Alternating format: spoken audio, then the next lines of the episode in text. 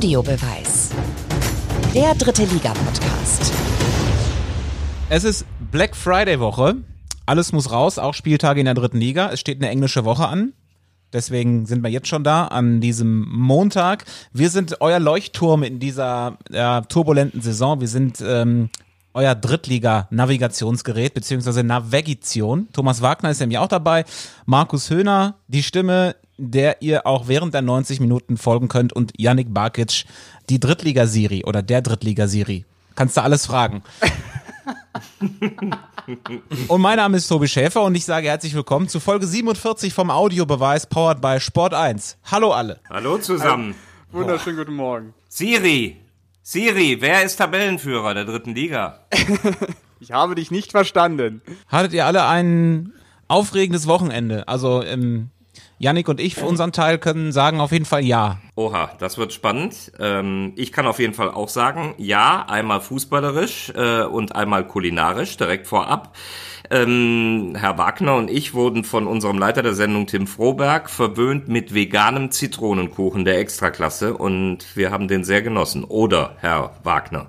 Absolut, der war fantastisch, aber war der vegan? Was ist denn veganer Zitronenkuchen? Das, das schwöre ich, habe ich bis jetzt noch nicht gehört. Was? Ganz spezielle Biomilch, das hat mich auch überfordert, aber Okay. ich, ich dachte, ich erwähne es mal, wenn sich jemand so viel Mühe macht. Ist man eigentlich, äh, ganz kurze Frage hier in die Runde, ist man eigentlich Außenseiter, wenn man kein Veganer ist? Also ich habe mittlerweile den Eindruck, das ist so. Nee, weißt du, warum dir das so unbekannt vorkommt, veganer Kuchen? Weil ähm, da, da muss man nämlich sagen, wir brauchen keine Eier. Vielen Dank für den Hinweis. Lasst uns doch das Wochenende mal am ähm, oder chronologisch durcharbeiten und am Freitagabend anfangen. MSV Duisburg gegen SC Verl. Das ist nämlich das Spiel, wo Yannick und ich waren. Ähm, das war natürlich mit dem 4 zu 0 Sieg der Ferler ein neuer Tiefpunkt für den MSV Duisburg. Äh, Yannick, ich glaube, wir sind uns da oder wir waren uns da ja auch einig. Das war wirklich ähm, ja fast schon angsteinflößend, wenn man den MSV dann auch wirklich mal hautnah gesehen hat. Nicht nur am Fernseher. Man bekommt ja dann doch ein bisschen mehr mit. Äh, der MSV also wirklich am Boden und auch unser Experte Rudi Bommer mit ein bisschen Duisburger Herz hat sich große Sorgen gemacht oder macht sich große Sorgen um den MSV. Yannick, ähm, erzähl doch mal, wie sind die da aufgetreten? Ähm, also, ich habe mir so ein paar Stichworte gemacht zum MSV, auch schon während der Sendung, und da fallen dann so Punkte wie Körpersprache, ähm, äh, katastrophal, leblos. Ähm, ja, also im Grunde, ich war total überrascht, ähm, dass diese Mannschaft so in sich zerfällt jetzt nach und nach. Also nach dem Trainerwechsel auf Letieri, der Effekt ist ja komplett verpufft. Also gefühlt spielt die Mannschaft ja noch schlechter ähm, als noch unter Lieberknecht. Und es gab eine Szene für mich im gesamten Spiel, die steht so ein bisschen symbolisch. Es gab einen Zweikampf zwischen Arne Sicker und Yildirim. Das war ja sowieso ein ungleiches Duell. Irgendwann in der zweiten Halbzeit, da hat dann Arne Sicker eine Grätsche ausgepackt und konnte zur Ecke klären, was ja irgendwie eine Aktion war, wow, ich habe mal einen Zweikampf gewonnen, aber dann kam gar nichts aus dieser Mannschaft, kein Impuls, kein Aufbäumen, keine Faust, also so komplett leblos und das ähm, hat mich doch schon sehr verwundert am Freitagabend. Ich saß ja ähm, die kompletten 90 Minuten quasi direkt hinter den Trainerbänken und da war auch wirklich so eine krasse Stille. Da wurde sich nicht gegenseitig angefeuert. Bei Spielereinwechslungen wurde sich nicht nochmal abgeklatscht, ähm, noch, noch mal irgendwie motiviert, sondern das war total leblos. Und ich hatte das Gefühl, jeder hat nur so mit sich selbst zu tun, mit sich selbst zu kämpfen. Und man hat sich irgendwie innerlich schon aufgegeben. Ja, man hat sich, man hat sich freiwillig ergeben. So, so hatte, hatte ich auch das Gefühl.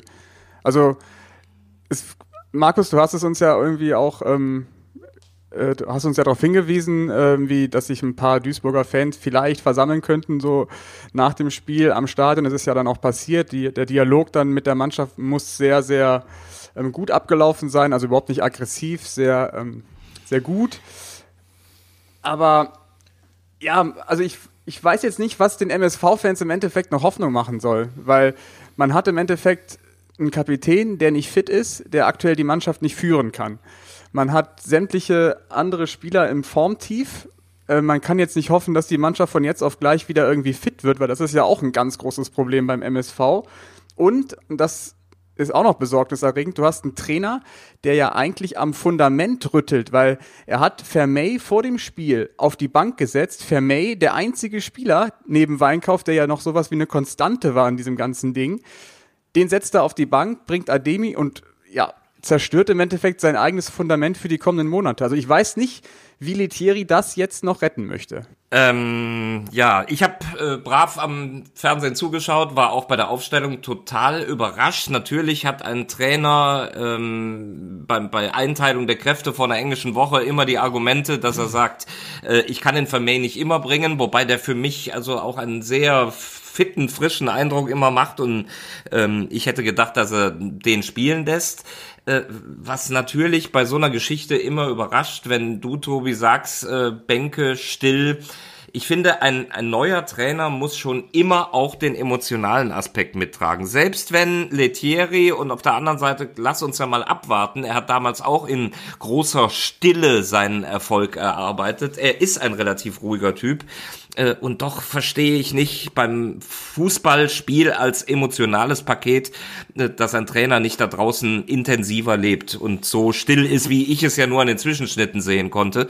Ähm, aber das, das überrascht mich. Aber ähm, Vermey, ähm, Yannick, muss ich jetzt ganz ehrlich sagen, ich habe ihn jetzt zweimal in der Saison gesehen. Der hängt schon relativ in der Luft, finde ich. Also da kommt ja gar nichts an. Also es war jetzt für mich nicht so, dass ich sage, Vermey ist so gut, dass du den, ich meine, äh, Ademi ist eigentlich kein schlechter Drittligastürmer. Das finde ich noch da zu sagen, wie soll er das jemals repariert bekommen? Soweit würde ich noch gar nicht gehen. Ich finde, du kannst viel vor, ähm, viel probieren. Aber das Problem ist für mich, beim MSV ist in der letzten Saison etwas gestorben und keiner in dem Verein war in der Trauerhilfe. Da ist etwas im März oder April ist da was kaputt gegangen. Die waren Tabellenführer in dieser Corona-Zeit.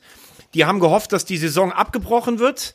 Da haben wir auch schon drüber geredet. Dann haben sie, nach der Corona-Pause sind sie nicht mehr ins Laufen gekommen. Als sie ins Laufen kamen, haben sie auch viel Pech gehabt, dass sie nicht aufgestiegen sind und die sind mit einer schlechteren Mannschaft, ohne dieses Ding, okay, dann schaffen wir es in der nächsten Saison, weil so gut war der Kader dann auch nicht mehr, sind die in die Saison reingestolpert und so, naja, irgendwie wird schon reichen, um oben mitzuspielen.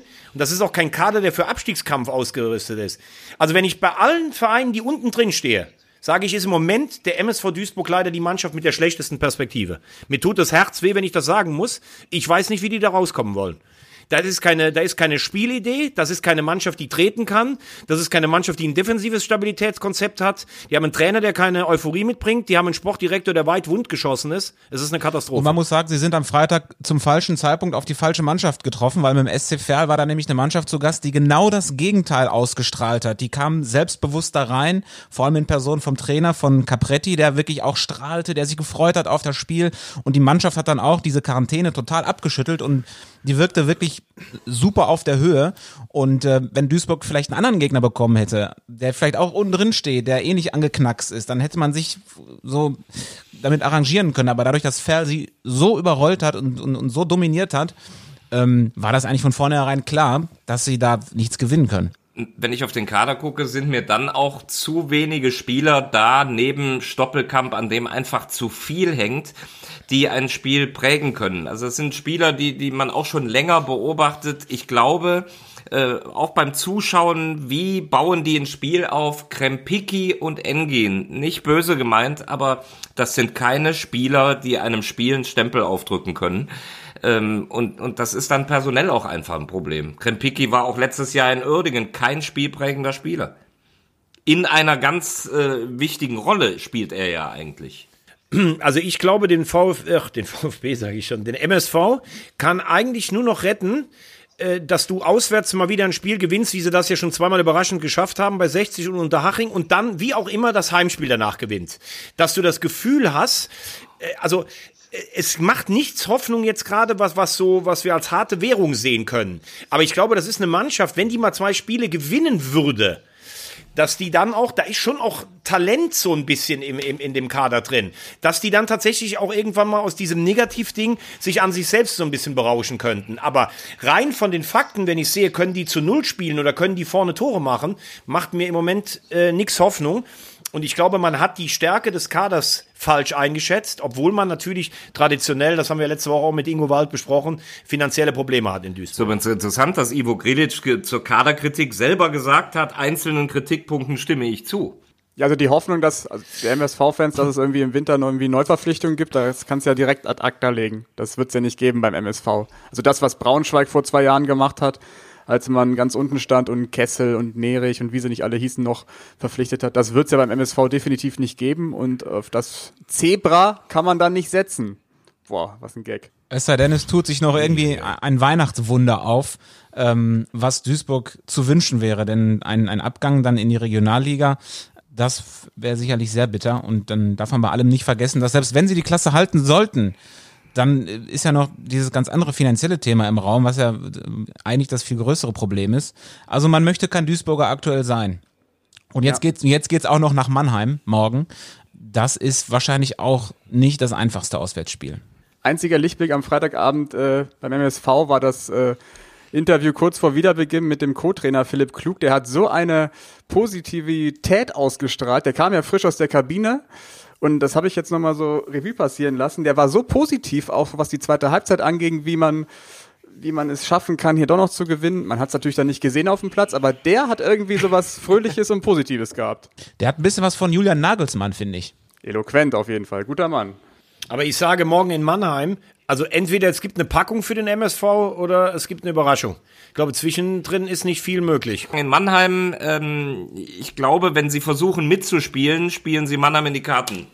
Das heißt, äh, da ist die Defensive gefragt, an der sich Waldhof dann zermürben muss. Und das ist, wenn, glaube ich, die richtigere Gangart in Mannheim. Mein Waldhof hatte zuletzt richtig Bock auf Tore schießen. Jetzt haben sie keins gemacht. Das heißt, er hat sich ein bisschen was angestaut. Ähm, vielleicht wird Duisburg darunter leiden. Wir werden es sehen kommen wir zu einer Partie, die ich bei Magenta Sport gesehen habe, wo ich dachte, äh, boah, krass, wie viel Werbung die jetzt da aber auch zeigen. Es war aber Werbung für den Fußball bei Saarbrücken gegen Wiesbaden. 3 zu 3. Was für ein Spiel, ähm, was für tolle Tore, also wie kurzweilig war das denn? Und dann hatten auch noch zwei aus dieser Runde das Glück dabei zu sein. Wir haben eben schon gehört, was es gab, nämlich veganen Zitronenkuchen bei Markus Höhner und Thomas Wagner in äh, Saarbrücken. Also erstmal, ich bin mit dem Auto gefahren, Markus mit dem Zug. Der möchte nicht mit mir fahren, weil er sich in Ruhe vorbereiten möchte im Zug. Das scheint bei mir im Auto nicht zu gehen. Ähm, ansonsten ein sonnenüberfluteter äh, Ludwigspark ähm, übrigens, ich weiß nicht, ihr wart ja schon mal in Saarbrücken, ne? Also es war richtig kalt da. Das ist ja auch in so einer Mulde dann da unten drin. Und die Gegentribüne, da hat die Sonne so richtig draufgeballert. Herrlich. Und ich setze mich auf die Gegentribüne, Höhe, Mittellinie, denke, ich kann noch ein bisschen äh, einfach mich bräunen für den, für den Herbst. Da kommt der ne sehr nette Ordner, der sagt, dass das Bauamt verboten hätte, dass jemand auf dieser Tribüne sitzt, weil die noch nicht abgenommen wäre. Und ich so wie, aber die steht doch hier schon seit 40 Jahren. Und ich saß in der ersten Reihe. Nee, das geht nicht. Also das fand ich jetzt irgendwie nicht so nett, muss ich ganz ehrlich sagen. Das habe ich das gar nicht gesehen. Das hatte nichts mit meinem Gewicht zu tun, lieber Markus. es war Wahnsinn. Vor allen Dingen, die ist ja in den Boden rein, also die steht auch nicht da, dass man da irgendwas zerstören kann. Naja, da, das war das eine. Dass ich das nicht gesehen habe, Veggie. Ja, überhaupt kein Problem. Das hat dich so gefesselt. Das Spiel war ein totales Spektakel, gar keine Frage. Ähm, ich finde, es war letztlich auch ein leistungsgerechtes Unentschieden, auch wenn Lukas Kwasniok das anders gesehen hat. Was ich übrigens auch nicht gut finde. Ich habe mit Yannick darüber gesprochen. Du kannst vielleicht sagen, ja, wir haben letztlich das ein bisschen auch weggeschenkt, aber wenn du nach so einem Spiel glaube ich, ist es auch gut, wenn du einfach mal sagst, das war ein Spektakel, Werbung für die Zuschauer. Ich ärgere mich über ein, zwei Abwehrfehler, aber die hat äh, Wiesbaden noch gut ausgenutzt. Nehmen wir den Punkt mit. Also sich dann hinzustellen und zu sagen, nee, das war überhaupt nicht verdient. Die haben nur die Bälle lang nach vorne gebolzt. Wir haben das Spiel selber entschieden. Wir hatten ja letzte Woche drüber geredet das gibt dir keine Pluspunkte auch bei, bei, bei Gegnern oder bei, bei Kollegen oder bei, bei, bei Journalisten. Das kannst du auch mal so stehen lassen, ist meine Meinung. Ähm, ja, würde würde ich auch so sehen, wobei äh, das war ja so auch ein, ein Widerspruch. Du hast ja gesagt, so praktisch, dass ich gesagt hätte, wäre dann letztlich leistungsgerecht. Und da hat er so widersprochen mit einer gewissen Vehemenz, aber äh, das ist aus meiner Sicht auch immer erlaubt. Also in diesem Sinne soll er diese Freiheit haben. Was du meinst, kann ich schon nachvollziehen. Es kommt einfach sympathischer, wenn man nach so einem Spiel äh, auch im respektvollen Umgang mit dem Gegner, der ja auch seinen Job gemacht hat, äh, dann auch mal sagt, äh, komm, das war okay. Es war aber interessant, dass eigentlich beide Trainer so ein bisschen so drauf waren und sich wieder heimliche Sieger fühlten, äh, mehr Richtung drei Punkte geschielt haben. Äh, Rüdiger Rehm nicht auch nicht zu Unrecht, da war dieser Pfostenschuss noch von Golli, ähm, also das war schon äh, interessant, dass beide äh, nach so einem Spiel eher gesagt haben, ich glaube, wir waren aber die bessere Mannschaft. Letztlich waren wir alle beseelt von einem super tollen Spiel. Jakob hat, wie ich finde, zwei ganz tolle Tore gemacht. Äh, Malone äh, ein überragendes Spiel mit 20 Jahren, da drei Dinger reingebeamt. Äh, richtig toll, also hat ganz großen Spaß gemacht, bis auf die eisige Kälte im Schatten von Saarbrücken da oben. War es so kalt wie in Lotte damals? Minus 18 Grad. Nein, so kalt war es nicht. Herr Wagner, Also Sie da, erinnern gegen, sich. gegen das, gegen, gegen das Lotte-Ding war das ein, gerade ein Saunabesuch in der Bio-Sauna mit 60 Grad am Samstag. Definitiv. Also sowas, sowas wie ein Lotte habe ich noch nie erlebt, muss ich sagen. Aber ähm, ich finde es, ähm, äh, also wenn wir jetzt mal rein, wie die Bewertung war, einfach drauf gucken, wie das Spiel gelaufen ist, muss ich sagen, äh, Saarbrücken spielt das echt geil. Das ist einfach, das macht Lust, sich das anzugucken, gar keine Frage. Ich glaube auch, dass die lange oben dabei bleiben. Muss aber trotzdem sagen, die anderen Trainer gucken sich ja so ein Spiel auch an. Natürlich hat nicht jede Mannschaft einen Malone, der übrigens echt überragend ist, weil der kann Schnelligkeit mit fußballerischer Klasse kombinieren. Aber in der Defensive hat Saarbrücken ein Geschwindigkeitsdefizit. Und da werden andere drauf geguckt haben, dass du mit langen Schlägen, die haben das immer vor allen Dingen in die Schnittstelle. Links ist der kleine Müller Verteidiger, der ist auch nicht so schnell. Ich glaube, Uafero war da noch, der hat ja eigentlich eine gewisse Geschmeidigkeit, aber da sind so viele Bälle durchgekommen, auch der nach vier Minuten da auf Guterl, äh, falls du dich erinnerst, Markus. Ähm, das war ein, und das ist auch legitim, finde ich, weil Kwasniok hat gesagt, ja, die haben nur lange Bälle geschlagen. Ja gut, aber wenn du weißt, dass du vorne einen hast oder zwei, die die erlaufen können, dann finde ich das auch völlig legitim. Also das sollte Saarbrücken schon ein bisschen zu denken geben. Äh, da hat, glaube ich, Rüdiger Rehm auch taktisch war er drauf ausgerichtet, mit Schnelligkeit auf den Müller zu gehen. Das war ja dann die gute Chance schon nach ein paar Minuten. Äh, da schien das Konzept ja aufzugehen, habe es dann allerdings in der Folgezeit nicht so oft gesehen auf der Außenbahn. Schöne Grüße in dem Moment auf die andere Abwehrseite an Anthony Barilla, der mir zurief, ich bin großer Fan vom Audiobeweis und bin immer mit dabei. Also liebe Grüße nach Saarbrücken. Der wurde auch schon gut durchgenudelt von Kollege Christian Straßburger in den letzten Wochen. Nimm, kannst du durchnudeln bitte jetzt mal gerade genauer definieren? ja, wegen Barilla natürlich. Ei, ei, ei, ei, ei, ei, ei. Ja, Chancen von ihm werden abgekocht. So halt. Ne? Aber lass uns doch noch mal bitte über, kurz über Wiesbaden sprechen. Äh, Die sind ja bisher sehr zu kurz gekommen in dieser Saison bei uns. Als Absteiger bist du automatisch Favorit oder Mitfavorit für den Wiederaufstieg. Dann äh, begann die Saison auch okay. Vor allem hinten standen sie ziemlich gut und mit einer relativ jungen Innenverteidigung haben sie dann Probleme bekommen und mal viele Gegentore. Und was sich so die ganz, ganze Zeit durchgezogen hat, war natürlich, wer, wer schießt jetzt eigentlich bei uns die ganzen Tore, seitdem Scheffler weg ist? Ähm, Wurz war dann einer, der irgendwie ein bisschen geknipst hat, ist jetzt verletzt. Eigner ist, glaube ich, auch immer noch verletzt. Oder war er jetzt schon wieder dabei? Nee, ne? Und jetzt, und jetzt ist es eben Malone, der dreimal trifft, alles von Tietz vorbereitet. Ist es eine Mannschaft, die, jetzt sind sie Neunter, die dauerhaft oben, sagen wir mal, ranschmecken kann? Ähm, Sehe ich schon. Also ich habe sie, glaube ich, auch auf vier getippt ähm, in der Abschlusstabelle. Mit Wien Wiesbaden musst du natürlich immer rechnen. Den war, glaube ich, bewusst vor der Saison, dass es dieses große Thema gibt, wer wird das Erbe von Scheffler übernehmen. Das haben sie ganz gut wegmoderiert in zwei, drei Wochen, weil eben Wurz in die Rolle reingewachsen ist. Ähm, wo sie sich noch ganz stark verbessern müssen, ist in der Heimbilanz. Ich glaube, ein Sieg aus fünf Spielen ist natürlich deutlich zu wenig. Was aber auffällt, und das ist jetzt in den letzten Jahren schon häufiger auch der Fall gewesen, und das funktioniert immer in Wiesbaden, das ist ähm, Christian Hock, wenn der irgendwelche Spieler ausleiht von an anderen Vereinen, wie jetzt auch Malone. Irgendwie hat der da so ein, ein goldenes Händchen für. Also Malone ist jetzt ein Spieler, den hatte ich gar nicht auf dem Zettel vor der Saison. Und wenn man sieht, wie der spielt, wie abschlussstark der ist, also ich glaube, eben habe ich noch mit Sönke Sievers telefoniert, der ähm, häufig Wiesbaden kommentiert, auch ein Experte in der Hinsicht ist. Ähm, er hat auch gesagt, also Stefan Reuter ähm, vom FC Augsburg hat gesagt, Malone ist auch ein, ein Mann für die Bundesliga. Sehe ich auch so. Absolut Abschluss, abschlussstark mit seinem linken Fuß und vor allem, wenn du das mal vergleichst mit Thiele oder Poirier, wie viele Chancen die beiden irgendwie gefühlt verballern und Malone hat sechs, sieben Chancen und macht daraus vier, fünf Tore. Ich glaube, Scheffler ähm, zu kompensieren ist natürlich mega schwer. Das war die ganze Geschichte im, im bisherigen Saisonverlauf. Äh, aber das machst du auch nicht von heute auf morgen. Ich habe die Wiesbadener früh gesehen in der Saison gegen Ferl zu Hause und gegen Kaiserslautern zu Hause und jetzt eben in Saarbrücken und finde, dass man eine Entwicklung sieht, eindeutig. Äh, vor allem geht da viel, finde ich, über die Kaderbreite, weil die haben ähm, sehr gut dazugeholt. Äh, Hock hat, äh, wie du das gerade auch gesagt hast, ein gutes Händchen, äh, Wurz zu holen, der jetzt leider verletzt ist, aber auch dieser junge Hollerbach ist nicht schlecht. Äh, Korte ist für die dritte Liga einer, der definitiv äh, seine, seine äh, Qualität hat und die über die Saison auch zeigen wird. Dennis Kempe links hinten äh, ist ein guter Transfer. Also ich habe das Gefühl, da entwickelt sich was äh, zum Guten. Der Chato ist mittlerweile, ich kannte den noch aus Lotte, da war er ein netter äh, Drittligaspieler. Mittlerweile hat er eine echt coole Präsenz ähm, und entwickelt auch eine Wucht nach vorne. Ähm, also ich habe das Gefühl, dass sich da gerade was entwickelt. Und wenn dann Eigner auch noch als Nachleger kommt, rechts noch Guter, ähm, gut. Also ich glaube, dass ähm, Wiesbaden äh, ist so eine Mannschaft, der ich auch mal zutraue, in sieben Spielen fünf Siege und zwei Unentschieden am Stück zu holen. Weil die wirken auf mich so als Mannschaftsverbund, wirken die auf mich re äh, relativ kompakt, ohne, also Malone jetzt, klar, äh, war jetzt eine Ausnahme, ohne dass sie über so viele überragende Einzelkämpfe, aber ich finde sie als Mannschaft relativ gut. Und ähm, muss man schon auch mal sagen, ähm, wie Hock und äh, Rehm das geschafft haben, jetzt so nach so einer Enttäuschung des Abstieges und ähm, mit dem mit dem Weggang von Scheffler eine Mannschaft aufzustellen. Ich meine, was sind sie? Sind jetzt ähm, drei Punkte hinter einem äh, Aufstiegsrelegationsplatz. Das ist völlig in Ordnung.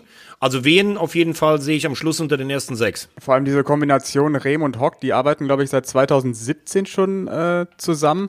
Das ist ja auch nicht mehr äh, allgegenwärtig im Fußball, dass du so lange zusammenarbeitest und ähm, Hock, das kleine Trüffelschweinchen aus, aus Wiesbaden, der zaubert immer einen aus dem Hut. Ich möchte gerne nochmal auf was zurückkommen, was, was Yannick ähm, eben gesagt hat. Ähm, Stichwort Heimbilanz aufpolieren.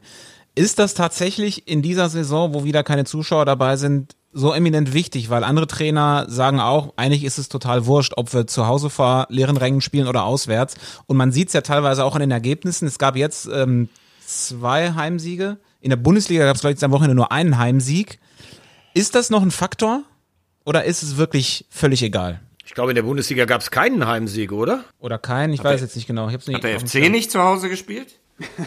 Ich habe heute Morgen schon mal in der Zeitung geguckt, ob Horst Held mit Gisdol noch mal zwei Jahre verlängert hat. Also es gab keinen, nee, es gab keinen Bundesliga-Heimsieg. Ja, guck.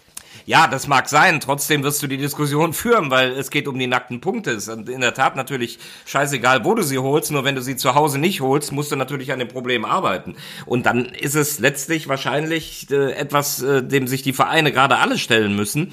Äh, dieses, diese Schwierigkeit ohne Zuschauer. Du musst gucken, dass du sie möglichst gut löst und dann zu Ich- Hause auch punktest. Aber ich glaube, das Problem ist so ein bisschen, es gibt ja Mannschaften in dieser Liga, die müssen eigentlich qua ihres Namens, ihrer Historie, ihrer Ambitionen und ihres Stadions ein Spiel machen. Dazu gehört halt Dynamo Dresden, dazu gehört der FCK. Und wenn aber dann all die Faktoren wegfallen, also zum Beispiel wenn du in Dresden spielst und Dresden äh, dreht nach 60 oder 70 Minuten dann nochmal auf und dann kommen die Zuschauer mit, wie auch vielleicht in Lautern, dann hast du natürlich als Mannschaft, die das Spiel machen muss, diesen Vorteil. Das heißt, die müssen das Spiel machen, haben aber keine Vorteile von außen. Deshalb glaube ich, gibt es auch so wenig Heimsiege und deshalb gibt es auch so komische Verrenkungen in der Tabelle. Aber das ist natürlich dann Aufgabe des Trainers zu sagen, äh, Moment mal Jungs, wir heißen zwar Kaiserslautern oder auch Duisburg meinetwegen, aber wir müssen ja auf keinen Fall das Spiel machen. Wir gehen das hier ganz anders an. Name aber ist jetzt erstmal nicht wichtig.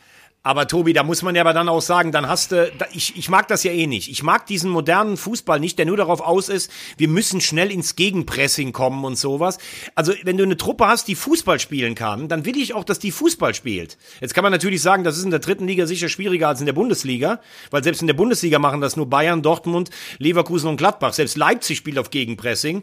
Und in der dritten Liga hast du halt nicht diese Spieler, die den Unterschied machen können in dem Maße wie in der Bundesliga. Aber wenn alle immer nur ins Gegenpressing und hoch stehen und sowas, boah, irgendwie langweilt's mich manchmal auch, muss ich ganz ehrlich sagen.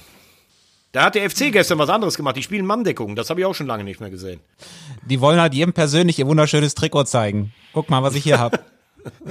Och Leute, Leute, nur quält mich doch nicht so. Du hast doch gerade damit angefangen. Ich habe aber wieder damit aufgehört. Achso, Aber- okay, gut.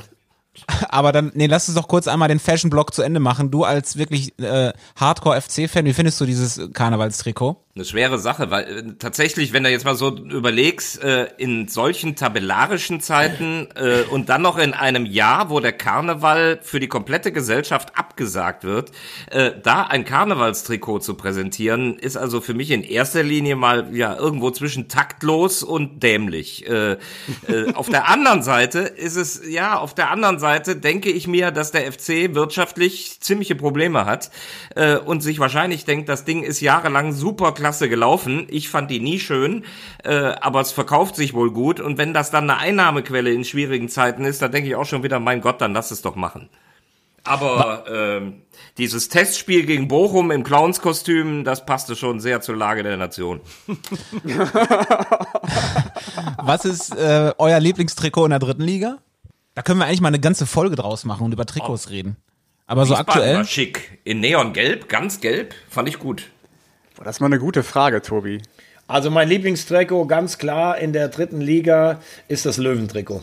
Ah, stimmt. Nicht, nicht verkehrt, das Löwentrikot. Überlege ich mir, Tobi. Äh, Muss ich mir, muss ich äh, genau anschauen. Sonderfolge. Oh, äh, der, hier, der, der, der Sonderbevollmächtigte der Redaktionsführung hat, hat jetzt rangeschmeckt. Eine neue Idee. Wir machen jetzt nicht mehr drei für drei, sondern so einen Modecheck der Trikots in der dritten Liga. Bibis Drittliga-Palace. Ich habe irgendwo noch was gelesen, spezielle Designer von vom äh, Trikot eines Vereins. Ich recherchiere das. Die hässlichsten hat definitiv äh, der KfC Uerdingen. Sowas hässliches habe ich noch nie gesehen.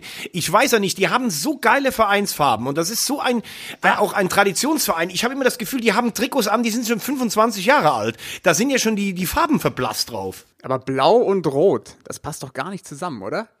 Ja, das sind die Vereinsfarben. Ja, aber dann, dann kannst, kannst du ja nicht grün-gelb kannst es- spielen. Ja, du kannst es nicht kombinieren. Das sieht immer kacke aus. Ich finde, das, das steht und fällt natürlich auch immer unheimlich mit dem Ausrüster. Ne? Sobald Ja. es nicht Adi- Adidas, Nike oder Puma ist, wirkt es automatisch immer ein bisschen so wie, als wenn du auf Mallorca am Strand so, so ein, so, so ein Fake-Trikot kaufst. Ich habe was Schönes für euch. Ein kleines Zwischenquiz. So, Achtung. Wer wurde am 31. Juli 2015 von der Modedesign Hochschule in Düsseldorf zum Trikotmeister der Bundesliga-Saison 15-16 gewählt? Ich kann Wenn mir du schon so fragst, ich kann es mir fast vorstellen, würde ich auch sagen. äh, es wenn, du ist schon, wenn wahrscheinlich du schon fragst, dann der erste FC Köln. Peggy? Boah, jetzt Moment. Also die Frage, wie du sie gestellt hast, da bin ich eigentlich fast bei Tobi Schäfer. Aber jetzt lass mich noch mal ganz kurz gucken. Ich, irgendwas ist da bei mir am, äh, bei mir ist irgendwas im Hinterkopf. Weißt Dann du? gebe ich dir noch mal eine Sekunde zum Überlegen. Da ja die Umfrage in Düsseldorf gemacht wurde, tippe ich einfach mal, ich weiß nicht, ob Düsseldorf da noch in der Bundesliga gespielt hat, Fortuna Düsseldorf. Aber diese Umfrage du gibt's ja was? jedes Jahr, oder? Die Umfrage gibt's ja jedes Jahr. Wa- Wahrscheinlich war es der Hamburger Sportverein. Oh, nee, das sollte doch schön sein. So, jetzt pass auf. Für das rot-schwarze Heimtrikot. Vom FC Ingolstadt. Ja! Du Tier, du Tier! Für das rot-schwarze Heimtrikot des FC Geil. Ingolstadt wurde der Verein vom Modedesign-Studierenden der Mediadesign Hochschule in Düsseldorf im Juli 2015 zum Trikotmeister der Bundesliga-Saison 15-16 gewählt. Der FC Ingolstadt löste damit den zweifachen Sieger Bayer 04 Leverkusen ab, der neben Borussia Dortmund, Hannover 96, dem 1. FC Nürnberg, dem FC St. Pauli, der TSG Hoffenheim und Eintracht Frankfurt 2014 den Titel Trikotmeister des Jahres gewann. Also ganz ehrlich, das ist jetzt mal eine Fashion-Frage. Das tut uns auch mal ganz gut. Den Punkt nehme ich gerne mit, muss ich jetzt ganz ehrlich sagen. Die Aber, schicken ähm, Schanzer. Leverkusen ist so ein klassisches Beispiel. Die hatten immer Adidas und seitdem die, was ist das, Jakko oder so haben, das ist wie äh, nicht, nicht mehr Audi fahren, sondern auf einmal nur noch Skoda. Das ist irgendwie, auf, auf einmal hat der ganze Verein ein anderes Image, finde ich, oder? Tja. Aber zurück in die dritte Liga. Also wir äh, bereiten mal eine Sonderfolge äh, Trikots vor. Das ähm, würde jetzt hier zu sehr ausufern. Lass doch lieber noch mal über ein anderes Spiel vom Wochenende sprechen. Das äh, Ostderby Hansa Rostock gegen Dynamo Dresden. Dynamo siegt mit 3 zu 1. Ähm, Sieg im Prinzip nach der ersten Halbzeit schon eingetütet. Deswegen die Frage, auch nach dem Sieg gegen äh, 60 und jetzt äh, eben gegen Rostock, Dresden in Aufstiegsform mittlerweile? Also was auffällt, ich weiß nicht, ob sie jetzt schon in Aufstiegsform sind, was auffällt seit dem Sieg gegen 60, dass äh, Entschuldigung. Gesundheit, Gesundheit Veggie. Jetzt, ähm, jetzt weißt du auch, warum ich nicht bei dir ins Auto komme. Ich habe einen negativen Corona-Test am Wochenende gemacht, also alles gut. okay. Sehr gut. Also, Dresden hat ähm, seit zwei, drei Wochen etwas verändert. Da ist irgendwas passiert. Ich kann mich erinnern an das erste Spiel auf dem Betzenberg. Da kamen die mit so viel Selbstbewusstsein dahin. Die haben gesagt, wir schauen nur auf uns, wir spielen unser 4-2-3-1-System. Wir drücken das jetzt komplett durch die ganze Saison. Und davon hat man sich jetzt nach diesem etwas mauen Saisonstart etwas verabschiedet und hat zum ersten Mal gegen 60 das System angepasst, hat auf eine Dreierkette umgestellt. Und das ist ja auch so ein Effekt, dass du merkst, oh, es funktioniert nicht das, was wir eigentlich vorhaben, wir müssen was ändern. Und das ist jetzt so der erfolgsbringende Faktor in den beiden Spielen gewesen. Natürlich die Personalie Hartmann spielt natürlich auch noch eine Rolle, aber da hat ein Umdenken stattgefunden bei Kauczynski, der ja auch schon ein bisschen kritisiert wurde oder angeschossen wurde. Und ähm, dementsprechend sehe ich Dresden auf einem guten Weg. Ob sie jetzt in Aufstiegsform sind, weiß ich nicht, aber ähm, auf Strecke könnte das jetzt äh, eine Serie werden. Wir haben das ja letzte Woche schon mal äh, thematisiert. Ähm, da habe ich das ja auch mal angeschoben, äh, Bezug nehmend auf Veggis These, der, der immer gesagt hat, die werden spielerisch jetzt zu gestalten, könnte denen auch schwerfallen. Äh, und mit Marco Hartmann, wie letzte Woche schon mal besprochen, in der neuen Rolle als zentraler Mann, der ist zurückgekommen, ist erfahren, ist äh, tief verwurzelt mit dem Verein äh, und der, der steht irgendwie symbolisch für die neue Dreierkette, für das neue äh, System, für die neue Grundordnung, äh, dann wohl letztlich eben auch für eine Einstellung, die du immer brauchst, mehr defensiv zu arbeiten und jetzt steht er sogar noch, geht er noch als Torschütze nach einem Standard symbolisch mit voran, äh, ähm, also ich glaube, das ist eine Entwicklung gerade, die zu dem passt, Veggie, was du früh gesagt hast. Äh, die müssen sich erstmal eingewöhnen und ich glaube, das tun sie gerade. Ich glaube, also zunächst mal möchte ich wirklich fragen, ich habe das in so vielen Zeitungen auch am Wochenende gelesen. Ist Rostock gegen Dresden ein Derby? Es sind 420 Kilometer, die zwischen diesen beiden Städten liegen. Das wäre ja genauso, als wenn ich sagen würde, der HSV gegen Köln ist ein Derby.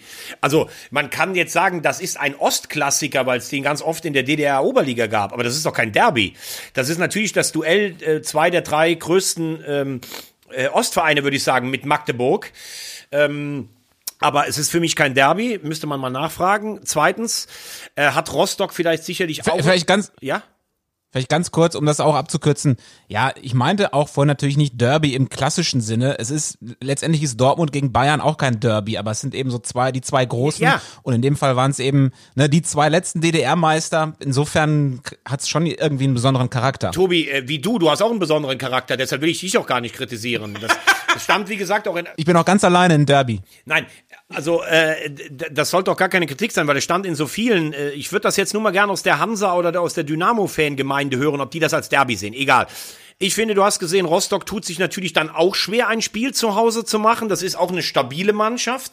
Und äh, Dresden, auf Bezug nehmend auf das, was ähm, Markus gesagt hat, Hartmann ist eine ganz wichtige Komponente, die Mai bislang nicht ausspielen konnte. Mai war ja am Wochenende auch gar nicht da. Ich glaube, dass der neben Hartmann auch besser wird. Sie spielen Dreierkette. Das ist ja erstmal die defensivere Grundformation. Sie haben vorne mit Daferner und Hosina einen Raketensturm.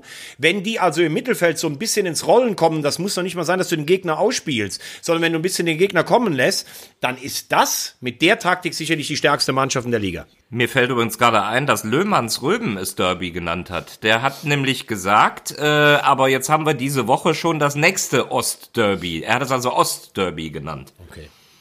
Mittwoch, die spielen Mittwoch in Magdeburg. Ähm, noch schöner das Zitat von Löhmanns Röben, er habe sich den Arsch wund gelaufen. Das ist mir physikalisch, fällt mir das schwer, mir das vorzustellen, wie das gehen soll. Man kann auch sagen, man hat sich, man, man hat sich einen Wolf gelaufen. Also was ich bemerkenswert fand bei, bei Hartmann, wie er das 2-0 macht, hat er schon was von Ibrahimovic gehabt, ne? wie er da den Ball, glaube ich, mit der Brust annimmt und dann äh, hat er mit der Brust angenommen, irgendwie sehe ich es gerade irgendwie von meinem Auge, er nimmt ihn mit der Brust an und haut ihn dann irgendwie per Seitverzieher. Wie Götze. Genau, wie Götze so ein bisschen, ne, in, in die mhm. Maschen. Also schon beeindruckend. Beim Blick auf die Tabelle, ne, wenn du jetzt siehst, dass da teilweise schon drei Spiele zwischen den Mannschaften liegen an absolvierten Spielen, boah, das wird schon, äh, also diese Saison ist sicherlich nicht mit normalen Maßstäben zu messen. Ähm, vielleicht noch ein Satz zu Dresden auch noch, was, was ganz wichtig ist, was man festhalten sollte. Die haben eigentlich sehr schöne Trikots, aber äh, einen Ausstatter, von dem ich vorher noch nie gehört hatte, nämlich Craft oder Kraft oder wie auch immer. War mir auch neu. Du könntest einsteigen bei St. Pauli, die produzieren ja jetzt selbst ihre Trikots und verkaufen auch welche. Das scheint ja doch ein Thema zu sein, was dir am Herzen liegt. Ich wollte gerade sagen, du kommst irgendwie aus diesem Trikotgedöns. Aber ich finde das ne? Thema Aber gut, weil ich jetzt eben meine Kompetenz zeigen konnte. Geil. Dann kannst du auch nochmal das Thema Merch anschie anschieben bei uns. Ich glaube, die, die Leute wollen Tassen haben oder sowas. Man fängt meistens mit Tassen an, ne? Ja, ja. Echt? Ich finde, du hast so ein geiles Oberteil an, Tobi. Könnten wir da nicht irgendwie sowas draus machen? Wir, ja, wir sind ja fast im Partnerlook. Beide mit so einer ähm, Trainingsjacke eines Sportartikelherstellers aus Herzogenaurach. du, du, ne- du nennst jeden, jeden Trikotsponsor, aber den nennst du nicht. Ist auch schon Also ich stark. muss ganz ehrlich sagen, du siehst, aber deiner sieht besser aus als meiner. Bei Markus, der sieht wirklich, also muss ich ehrlich sagen, ich weiß nicht, wie warm es bei dir ist, ob du da in der Sauna sitzt. Also wenn ich deine Arme, Oberarme sehe, da ist einiges gewachsen so in den letzten Wochen. Hört mal, Leute da draußen, glaubt denen kein Wort. Die beiden sitzen hier übrigens in Schießer-Unterhemden. Feinripp, schön. Erste Pulle Bier auf. Ha Hansapilz am Montagmorgen. Können wir dann endlich das Quiz machen eigentlich? Nee, ich würde ganz gerne vorher noch wissen, warum ich der Sechsfache bin. Äh, das äh, das äh, klären wir direkt, nachdem wir eine Sonderfolge zu Trikots gemacht haben. Also, das Quiz dreht sich heute mal wieder um einen Verein, nachdem man ja so ein bisschen raushören konnte, dass, wenn es um Spieler geht, Markus als Kommentator latenten Vorteil hat, weil er einfach die Biografien von sämtlichen Drittligaspielern ja immer irgendwo auf dem Zettel hat.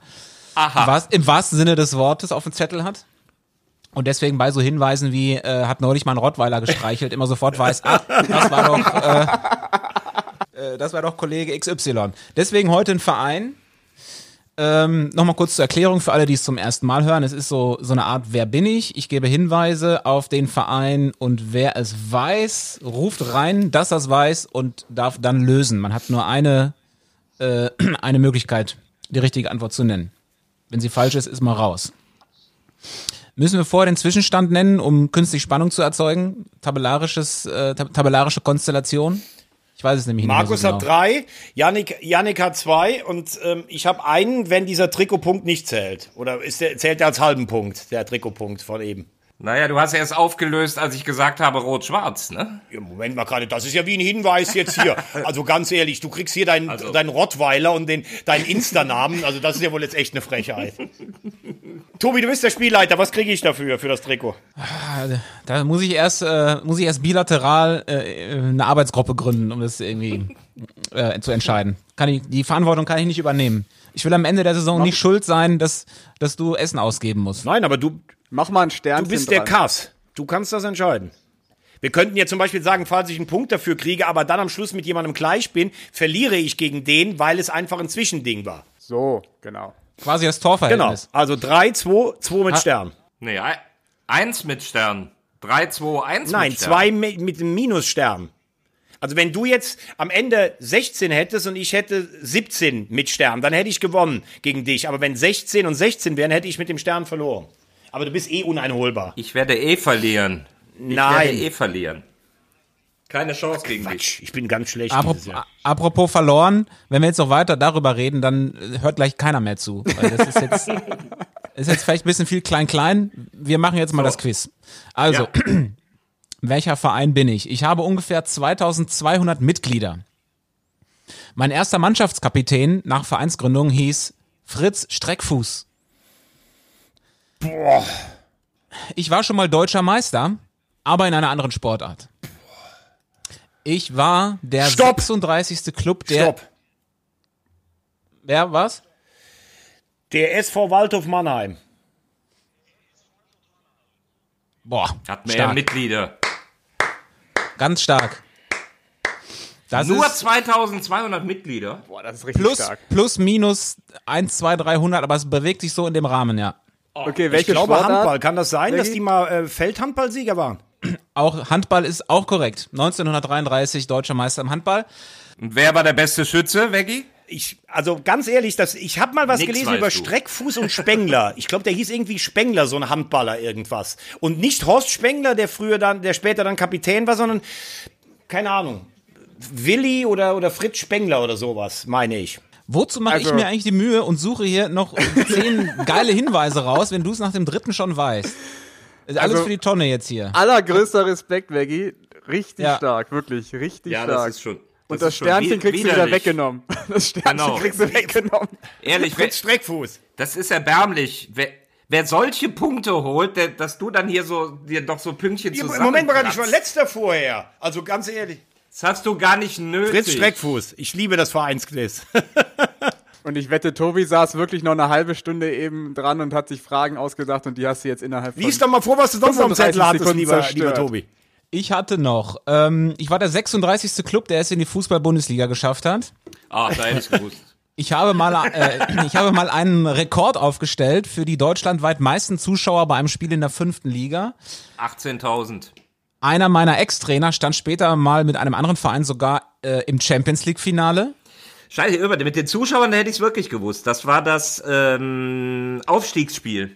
Ja, das habe ich mir, habe ich nicht mit rausnotiert, weiß ich nicht mehr.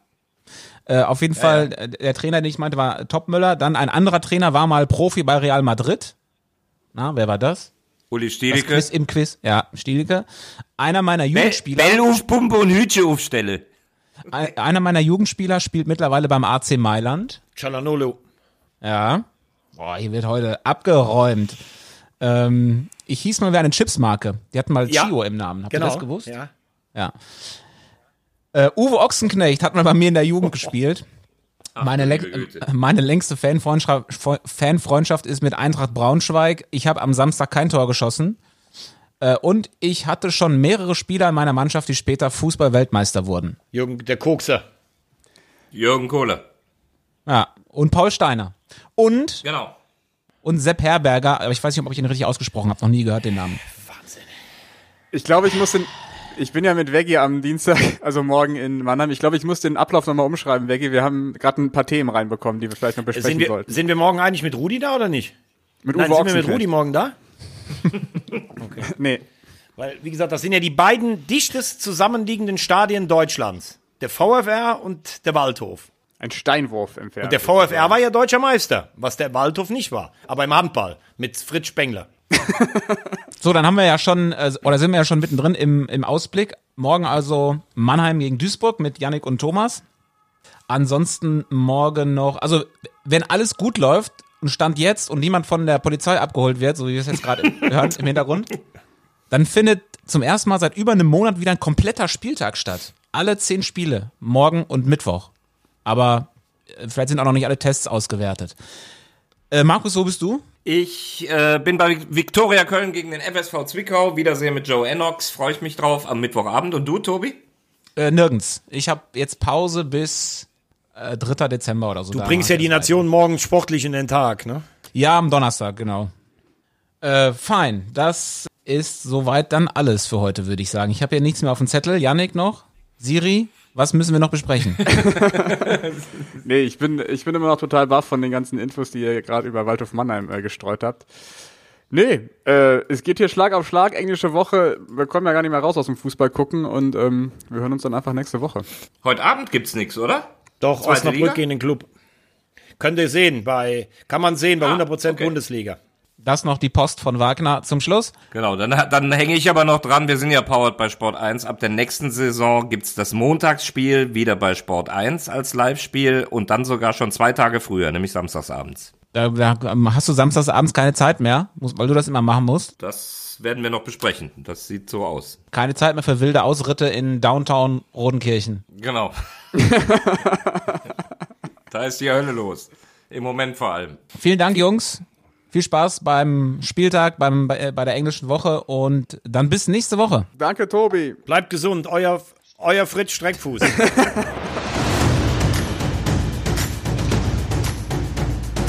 Audiobeweis. Der dritte Liga-Podcast.